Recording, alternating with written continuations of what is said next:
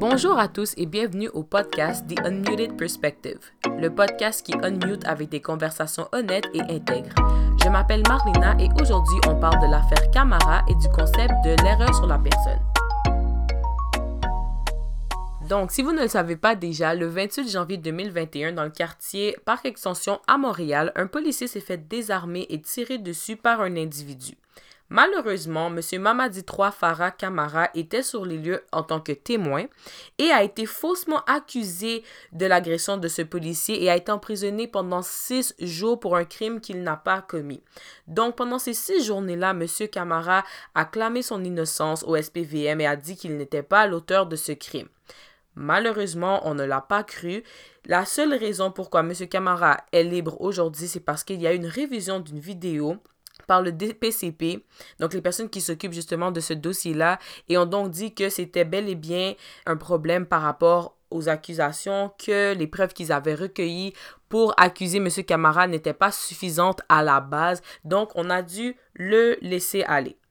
Donc, je tiens juste à vous dire que apparemment, c'est toujours une possibilité pour que M. Camara se fasse accuser encore du crime tant si longtemps qu'on n'a pas trouvé le véritable auteur. Parce que dans certaines situations, quand on doit absolument trouver un, coupable, on arrive dans des situations où est-ce que la première personne qui est dans notre champ de vision sera la personne accusée malgré le fait que ce n'est pas la bonne personne. Donc, on espère vraiment que ça n'arrivera pas puis qu'on va vraiment trouver l'auteur de ce crime parce que encore aujourd'hui, l'auteur court dans les rues de Montréal et n'a pas été capturé toujours. Donc en fait, pourquoi on est arrivé à ça, à cette accusation-là? Pourquoi on est arrivé à faussement accuser cet homme? Le SPVM, lui, stipule qu'il n'y a pas eu de profilage racial, tandis que la communauté noire et ainsi que d'autres personnes stipulent clairement qu'il y a eu du profilage racial. Mais le SPVM stipule quand même que ce n'était pas du profilage racial, mais plutôt erreur sur la personne. Donc, moi, ce que je veux parler aujourd'hui, c'est vraiment ce concept-là, erreur sur la personne que je trouve légèrement abstrait.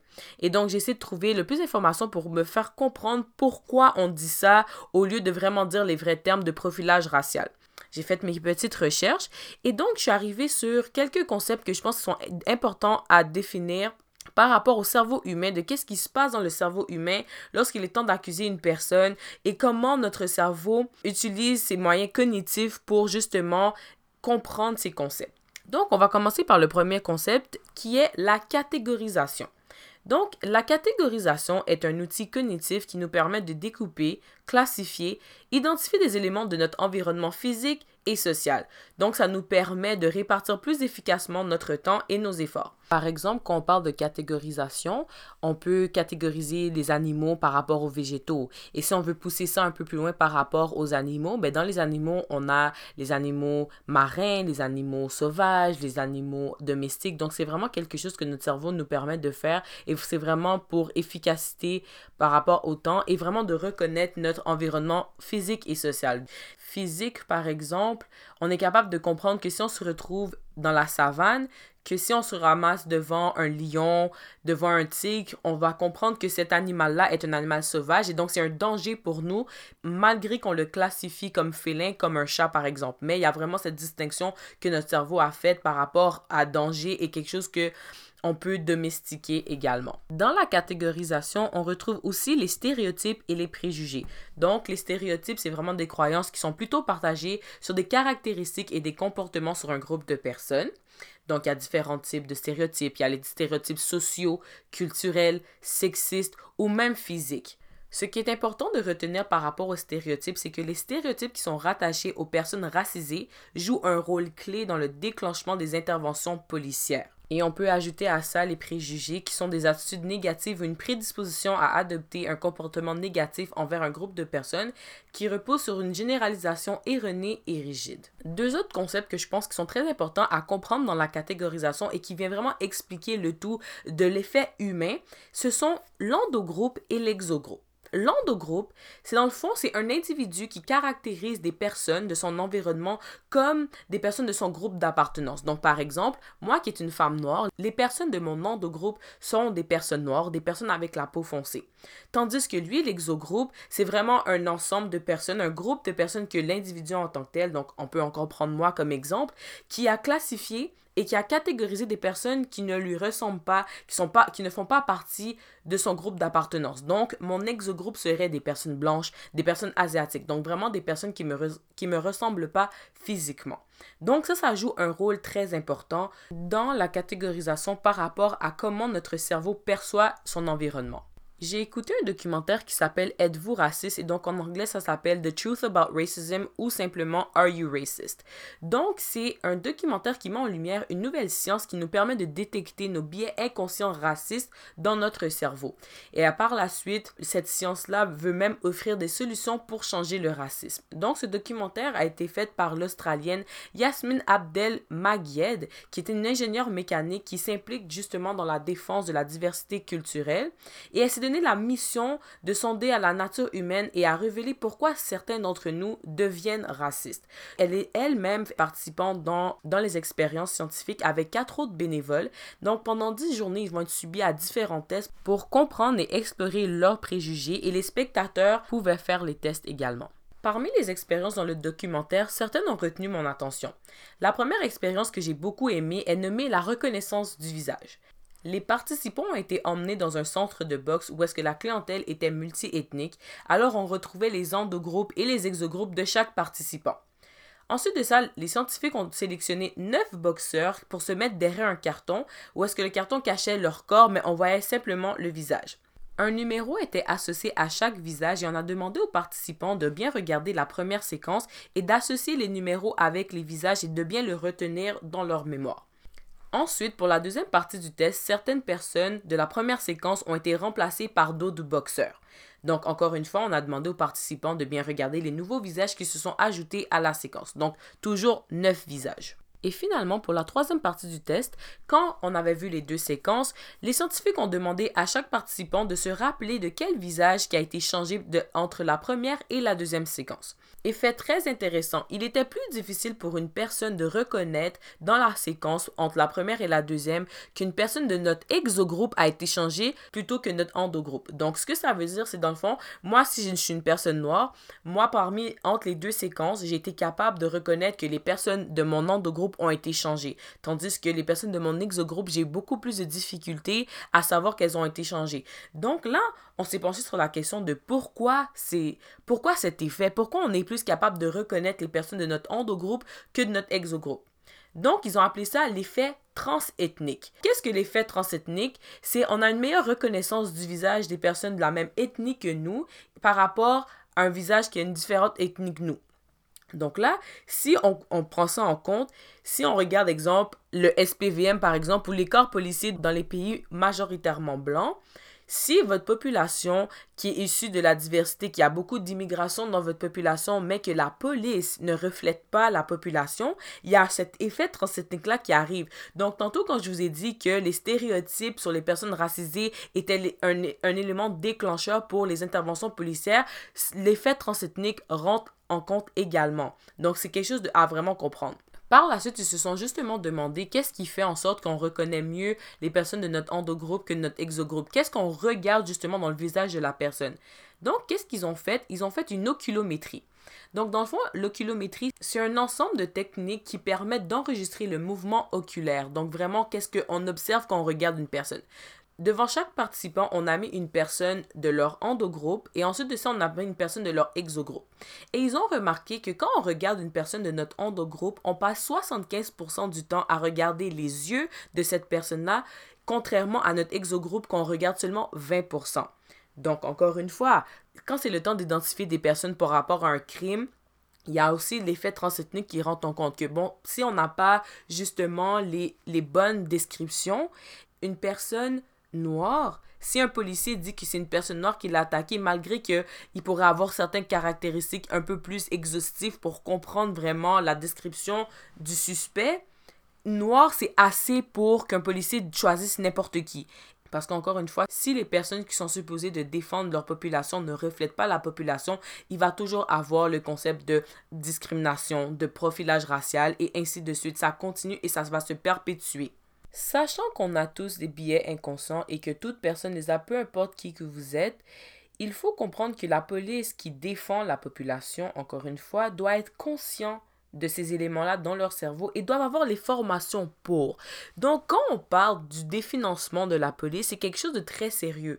Parce que moi, je comprends pas comment entre 2020 et 2021, le SPVM a eu une augmentation de 14,6 millions de dollars qui leur donne un budget de 679,1 millions de dollars suite à ce qui est arrivé cet été, été 2020 quand on a parlé du définancement de la police, parce qu'il y a trop d'argent qui est investi dans le corps policier et qui ne font pas leur travail, ils ne font pas bien leur travail, ils ne protègent pas bien tous leurs citoyens. Donc peut-être pour vous, la police est synonyme de sécurité, mais pour d'autres, ce n'est pas le cas. Donc qu'est-ce qu'on devrait faire avec cet argent-là? Premièrement, on devrait les réinvestir dans les communautés racisées, des communautés qui en ont réellement besoin, mais aussi mettre cet argent-là dans des services que la population a besoin. Parce que je suis désolée, mais si on regarde bien la formation policière qui ne dure pas si longtemps que ça, la police n'a pas toutes les formations nécessaires pour justement aider à bien protéger sa population. Donc, quand il y a des personnes en situation d'itinérance, on appelle la police. Mais la police n'est pas qualifiée pour gérer cette clientèle.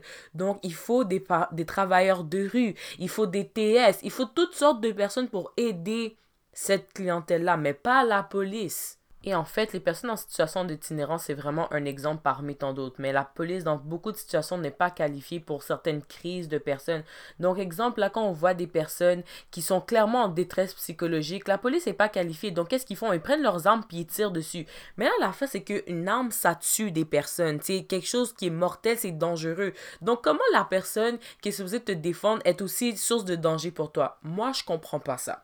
Dites-vous que les Canadiens, en taxes, payent 41 millions de dollars par jour pour les forces policières. Donc moi, encore une fois, je ne comprends pas où est-ce que cet argent va. Cet argent est clairement pas bien, investi. On l'a clairement vu avec, avec Monsieur Camara. Ils se sont dépêchés à faire un travail. Le travail était bâclé, mal fait. Il n'y avait rien qui tenait debout. Et puis malgré le fait qu'ils n'avaient pas assez de preuves, ils ont tellement de pouvoir qui se sont dit c'est pas grave, il faut juste mettre quelqu'un dans les menottes, faut mettre faut faut juste mettre quelqu'un entre les menottes, il faut l'envoyer en prison pour le crime parce que un de nos semblables a été tiré. Non, ils font le travail n'importe comment. Bon, je suis vraiment désolée de m'être agitée, mais c'est vraiment une situation qui vient me heurter, qui me fait très mal. Malgré le fait que je connais pas M. Camara personnellement, ça m'a fait mal son histoire. Parce que pour le nombre de documentaires et de films que j'écoute, ça là, c'est un cas parmi tant d'autres. Ça arrive tout le temps. Et dans certains cas, c'est fatal. Je vous donne un exemple. Le 4 février 1999, dans le Bronx à New York, un jeune homme de 23 ans qui s'appelle Amadou Diallo s'est fait poursuivre par quatre policiers qui étaient en civil pour un appel, je sais pas trop qu'est-ce qui est arrivé, mais un appel pour euh, par rapport à un suspect. Les quatre policiers étaient blancs, Monsieur Diallo était noir. Et donc voilà, c'était ça la description, black male. Et c'est vraiment tout la description qu'on a. Ils ont poursuivi le jeune homme. Et quand le jeune homme a, essayé de sortir son portefeuille pour s'identifier, pour dire écoutez, je ne suis pas la bonne personne pour vous, en 7 secondes, les policiers ont déployé 41 balles. Mais It's nonsense. Je ne comprends pas. Et ça, c'est un exemple parmi tant d'autres. Le nombre de, le nombre de, de personnes qui meurent entre les mains de forces policières, c'est vraiment sérieux. Je suis vraiment désolée. Ça vient vraiment me chercher. Puis je ne comprends pas pourquoi quand on vous dit quelque chose, vous faites comme si que vous nous écoutez, mais vous ne nous écoutez pas réellement. Alors, c'est quand que ça va se régler, cette situation-là? C'est quand que ça va se régler? Parce que moi, j'ai besoin de réponses. J'ai besoin de comprendre où est-ce qu'on s'en va avec tout ça. Mais bon, j'ai fini de bâcher la police de cette façon-là.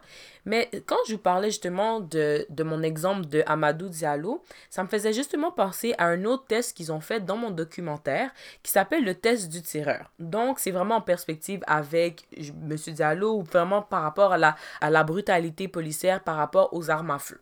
Dans ce test-ci, chaque participant a reçu un portefeuille ainsi qu'une arme à feu. Donc, ils étaient dans un périmètre délimité, dans un endroit de container où ce que, en fait, là, c'est comme un genre de labyrinthe style comme, si on peut dire comme ça. Et dans le fond, les consignes étaient assez simples. Ils allaient se promener dans le périmètre délimité et ensuite de ça, à chaque fois qu'ils allaient tomber face à face à un autre participant, ils devaient montrer un des deux objets. Donc, ils devaient montrer soit le portefeuille ou l'arme à feu.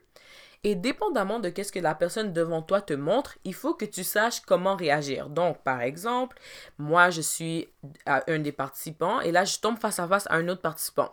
Je monte soit mon portefeuille ou mon arme à feu. Si je monte mon portefeuille, la personne en face de moi n'est pas supposée de tirer sur moi. Tandis que si je monte mon arme à feu, je suis source de danger, là, en ce moment-là, on peut tirer sur moi. Mais là, on a remarqué ça. On était enclin à tirer deux fois plus sur les personnes de notre exogroupe que notre endogroupe. Encore, données quand même assez inquiétante parce que si on est enclin à tirer deux fois plus sur notre exogroupe, alors les policiers blancs là, les policiers blancs là, qui sont le trois quarts du temps juste blancs dans le corps policier, quand ils arrivent devant une personne noire, c'est quasiment instinctif. Ils vont tirer dessus. C'est sûr qu'il y a toute l'affaire de racisme, racisme systémique, profilage racial. Mais quand un policier blanc se retrouve face à face à une personne noire, il va se sentir menacé beaucoup plus rapidement que si c'est une personne blanche. Donc, exogroupe, endogroupe joue encore un rôle très important. Revenons sur l'affaire de Defund the Police. Alors, non seulement il faudrait réinvestir cet argent-là, mais alors aussi l'argent qui reste au SPVM, par exemple, si on parle de Montréal plus spécifiquement, la police devrait avoir des formations justement sur ça, sur les biais inconscients et de comment reconnaître certaines caractéristiques dans le visage d'une personne pour comprendre que la personne n'est pas source de danger, de donner le même traitement à tout le monde. C'est aussi simple que ça mais surtout que ces formations puissent montrer aux policiers que quand vos biais inconscients essaient de se manifester, quand vous avez des stéréotypes et des préjugés qui essaient de se manifester, d'être capable de prendre du recul et de vous dire c'est dans ma tête, mais là c'est la vraie vie, je suis supposé de défendre des gens. Donc moi je pense que la formation devrait penser à ça parce que justement le fait que c'est pas représentatif au moins faites au moins faites de la formation pour essayer de nous aider de donner un peu d'espoir aux communautés racisées là et bon, pour ceux qui vont me dire, ben là, la police, là, être policier, c'est un travail extrêmement stressant et on sait jamais, les, gens sont dangereux et blablabla. Bla, bla. Ok, c'est vrai, vous avez raison, sauf que c'est le métier qu'eux, ils ont choisi. Donc, chaque métier a ses inconvénients. Donc, moi, là, qui est professeur, là, si je m'en vais devant mon groupe d'élèves, je peux pas dire n'importe quoi à mes élèves parce que je suis tenu responsable, je suis l'autorité dans la classe. Donc, les élèves, là, me, voient comme la personne en charge. Donc, je peux pas faire n'importe quoi. It's the same thing for the police. Il n'y a pas de différence. Il n'y en a pas. C'est toi qui as décidé ce métier-là. Il y a des conséquences qui viennent avec. Mais là, le problème, c'est que justement, malgré qu'en théorie, on est supposé avoir des conséquences, moi, je trouve pas que la police is accountable pour la majorité des affaires qui, font, qui font, des fuck-up qui font dans le système de la justice. Maintenant, on est rendu à l'aspect de qu'est-ce qu'on fait, comment on peut changer ça, ça part de où, ainsi de suite. Donc, je veux parler d'un dernier test que je trouve qui est quand même important à discuter, qui est quelque chose que ça fait très longtemps qu'il existe. Bon, très longtemps. Ça a commencé dans les années 50. Donc, aux États-Unis, quand il y avait encore la ségrégation, le psychologue Kenneth Clark a commencé une, une expérience avec les enfants noirs. Donc, il voulait voir, il voulait mesurer l'impact que le racisme avait sur l'image des enfants par rapport à eux-mêmes. Donc, le test qu'il a fait, c'est le test de la poupée. Donc, dans le fond, le test de la poupée, c'est qu'on mettait devant les enfants noirs, on mettait une poupée blanche et une poupée noire. Et là, on leur donnait une série d'énoncés, des questionnements. On, demandait ça à, des enfants. Et par exemple, on va dire quelle poupée est la poupée gentille? Et donc, l'enfant noir va pointer la poupée blanche. Quelle poupée est la poupée méchante? Et là, ils vont pointer, ils vont pointer la poupée noire. Donc, dès un très jeune âge, les enfants sont conditionnés à un très jeune âge à apprendre ces affaires-là. Et aussi dans le documentaire Êtes-vous raciste? Ils font le même genre d'expérience, mais avec une troisième poupée. Ils, mettent une poupée asiatique. On ne demande pas seulement à des, à des, enfants noirs, mais on demande vraiment à, des enfants blancs, des enfants asiatiques, vraiment de tout milieu. On a remarqué qu'à partir de l'âge de 6 entre 6 et 7 ans, un enfant était plus susceptible d'attacher une action négative à une personne de couleur. 6 ans. 6 ans de vie, c'est rien ça dans une vie. Donc à partir de 6 ans, le comportement que certains parents ont, la façon que les parents traitent les personnes, la façon que les parents parlent des autres personnes, et on conditionne déjà les enfants à apprendre ça. Donc ça part de là, ça part de l'éducation. Il y a cette éducation qu'il faut faire. Il faut sensibiliser les personnes. Il faut sensibiliser, on n'a pas le choix. Dans le fond, moi, je veux parler d'un concept qui est important pour en fait n'importe qui. Parce que dans le fond, c'est que la, le racisme est quelque chose qui a été appris. Les gens ont été conditionnés à penser comme ça, à parler comme ça, à avoir ces, ces concepts-là dans leur tête. C'est vraiment des un conditionnement. Donc, tout est question de stimulation et de répétition. Donc le cerveau est malléable. Il est possible de faire ça. On peut transformer ses apprentissages. Il est possible de faire ça. Et qu'est-ce qui est plus important, c'est que si on est capable de faire ça dans le plaisir, c'est quelque chose de très intéressant. Quand je parle de plaisir, Par exemple, il serait important et intelligent surtout, il serait intéressant d'avoir des conversations avec des personnes de votre exogroupe où est-ce qu'on va développer l'empathie? L'empathie, c'est lorsqu'on est capable de comprendre le point de vue d'une autre personne, de comprendre ses idées et de les ressentir et avoir une compassion pour eux également. Mais aussi, il faut pas oublier notre présence dans ça, de notre réflexion. Mais là, il faut pas être de mauvaise foi. Il faut vraiment essayer de ouvrir le dialogue, avoir des conversations honnêtes et intègres avec les personnes. Et justement, on peut développer l'empathie. Donc, parmi les dernières expériences du documentaire, justement, dans les participants, il y avait justement un homme blanc qui est suprémaciste blanc parce que lui, il considère que l'immigration a détruit l'Australie, puis il comprend pas pourquoi il y a beaucoup de personnes issues de l'immigration dans ça. Et aussi, il y a une, une femme qui était là, une femme autochtone. Et dans le fond, ces deux-là, dès le départ, là, c'était vraiment difficile, surtout pour la madame autochtone parce que le speech, les paroles que le monsieur disait, c'était vraiment blessant. Donc, qu'est-ce qu'ils ont fait vers la fin? Ils ont demandé à ces deux participants d'avoir des conversations sur leur vie. Et là, ils ont remarqué que ils avaient beaucoup plus de points en commun de qu'est-ce qu'ils pensaient. Surtout l'homme était comme oh my god, comme on a des points en commun. Donc, pour commencer, c'était des personnes qui la famille était quelque chose de très important. Et donc, ils ont commencé à parler de ça et là, ils ont, ils ont des points en commun. Donc, oh, moi aussi, j'ai un frère, j'ai un grand frère. Oh, on est une famille de cinq, des, des affaires comme ça. Et vraiment, ils, ils ont pu rire ensemble, apprendre à se connaître et ça a vraiment permis, justement, vers la fin, le monsieur a carrément dit, je vous considère comme mes amis ils considèrent les personnes comme mes amis parce que vraiment, il faut s'ouvrir. C'est ça le but. C'est comme ça qu'on commence. Donc, ben, c'est sûr qu'il y a autre chose à faire. Ça va beaucoup plus profond que ça. Mais si on, veut parler sur le plan humain, sur l'aspect de connexion entre les êtres humains, puisqu'on est tous pareils, on a tous vraisemblablement des expériences qui se ressemblent. Donc, il faut être, il faut être ouvert d'esprit. Donc, toi qui habites à Montréal, surtout à Montréal, à Laval aussi, on va aller avec la, avec la grande région de Montréal.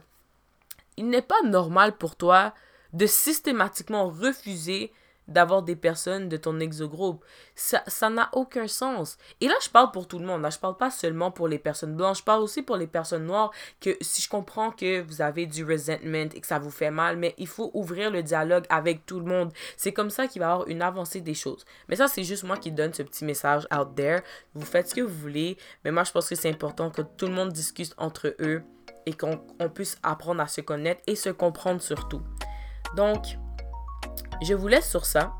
Ça conclut notre épisode d'aujourd'hui. J'espère que vous avez apprécié. J'espère que vous avez appris quelque chose surtout. Donc, si vous voulez continuer les conversations, abonnez-vous à la page officielle du podcast à The Unmuted Perspective sur Instagram et aussi sur Facebook.